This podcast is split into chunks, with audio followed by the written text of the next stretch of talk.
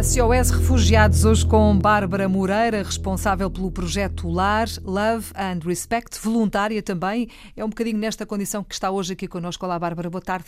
Bem-vinda à Antena 1. Uh, antes de começarmos a conhecer este projeto LAR, uh, esta, este projeto que basicamente é um projeto de inclusão social para famílias de refugiados, também de migrantes, uh, e que o que pretende é a sua integração no meio rural de uma forma eficaz, sustentável e de preferência a longo prazo.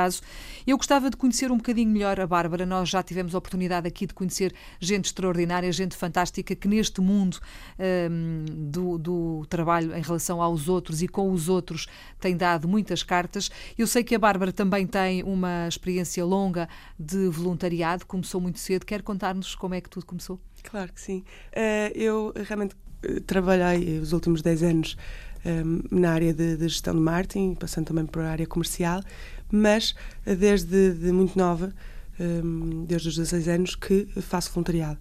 Então, sempre me foi incutido, muito pelos meus pais, que é importante sairmos do, do, do, nosso, da nossa zona de conforto. Exatamente. Não olhar só para o nosso umbigo, exatamente, não é? Exatamente. Não olhar só para o nosso umbigo e olhar para aquilo que se passa à nossa volta. E às vezes, eh, mesmo ao nosso lado, eh, é possível ajudar.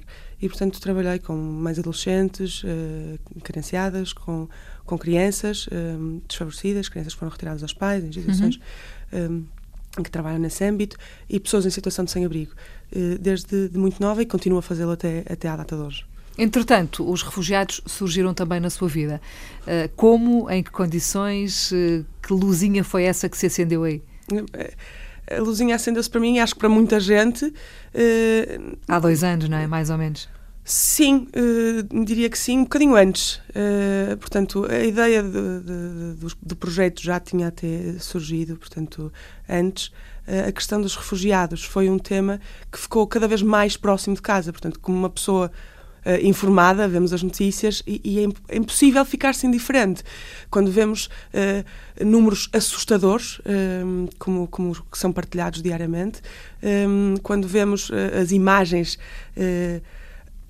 que chocam, que não é? chocam, que são, uhum. chocam, e que são, são quase diárias. E são diárias e, e, pronto, e há uns anos Eu acho atrás, que, não... desculpe interromper, não. só para dizer, eu acho que uh, Portugal, talvez o mundo tenha acordado quando uh, vimos todos aquela imagem terrível do menino Aylan morto na praia, Sim. não é? Essa foi a imagem que eu acho que chocou mais e a partir daí toda a gente começou a falar do assunto e toda a gente começou a abrir os, abrir olhos, os olhos, para esta realidade. Mais, exatamente, uhum. cada vez que ficarmos mais conscientes e perceber, caramba, é, é, premente fazermos alguma coisa. Porque refugiados sempre houve, não é? E, há há muito tempo, uh, mas de facto aquela imagem marcou, acho que para sempre. Sim.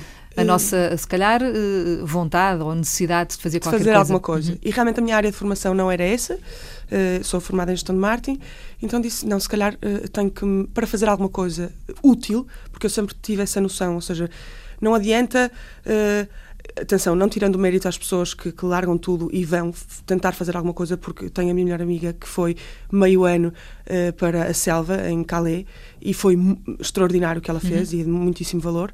Um, Mas há outras coisas que, que se podem que fazer se pode, também, não é? Exatamente. E eu, eu achava, bem, deixa-me deixa tentar fazer alguma coisa com as minhas competências, com aquilo que eu sei, e deixa-me saber mais. Então fui fazer um mestrado uh, na área de segurança, defesa e resolução de conflitos, um, para, para conseguir estar, estar mais munida de, de, de, informação e perceber ainda mais a fundo estas, estas temáticas.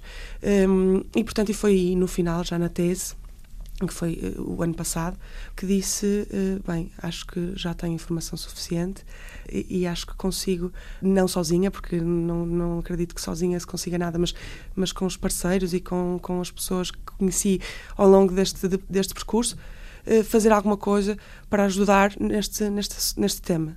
Estamos a falar, obviamente, do, dos refugiados e é nesse âmbito que surge este projeto, o Projeto LAR, Love and Respect, que nós vamos conhecer melhor na próxima semana, mas para já, assim muito por alto, que projeto é este, Bárbara? Acho que a Filomena uh, resumiu muito bem no, no, início, mas é isso, é um projeto de, de, inclusão social para refugiados, migrantes e também famílias altamente carenciadas do meio urbano, portanto portuguesas. E o objetivo é cruzar aqui uh, algumas áreas uh, olhar não só para as pessoas, mas também para a comunidade de acolhimento, neste caso Portugal, e perceber quais são as nossas lacunas e, e olhamos para, para a questão do país que tem uma população altamente envelhecida, uhum. que tem uh, um meio rural altamente desertificado e cada vez mais. que temos terrenos férteis e ao abandono e pensar, bem, porque não eh, cruzar estas duas questões?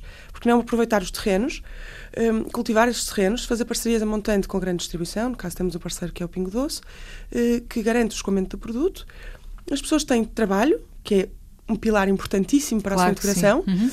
Aproveitar nas, as casas que estão próximas desses terrenos, porque existem, infelizmente, muitas eh, vazias e devolutas. Reabilitamos essas casas com parceiros como a Habitat for Humanity e as pessoas têm também casa, que é importantíssimo também para, para a sua integração.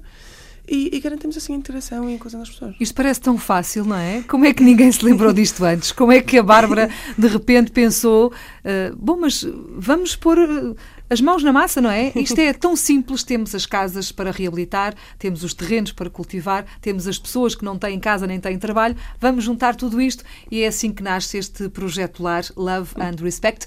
Eu vou convidá-la, Bárbara, a vir cá na próxima semana, pode ser, para conhecermos melhor este projeto, perceber como é que isto tudo está a funcionar, que famílias são estas que vão ocupar estas casas. Pode ser? Claro que sim. Até para a semana, então. Obrigada. Até para a semana.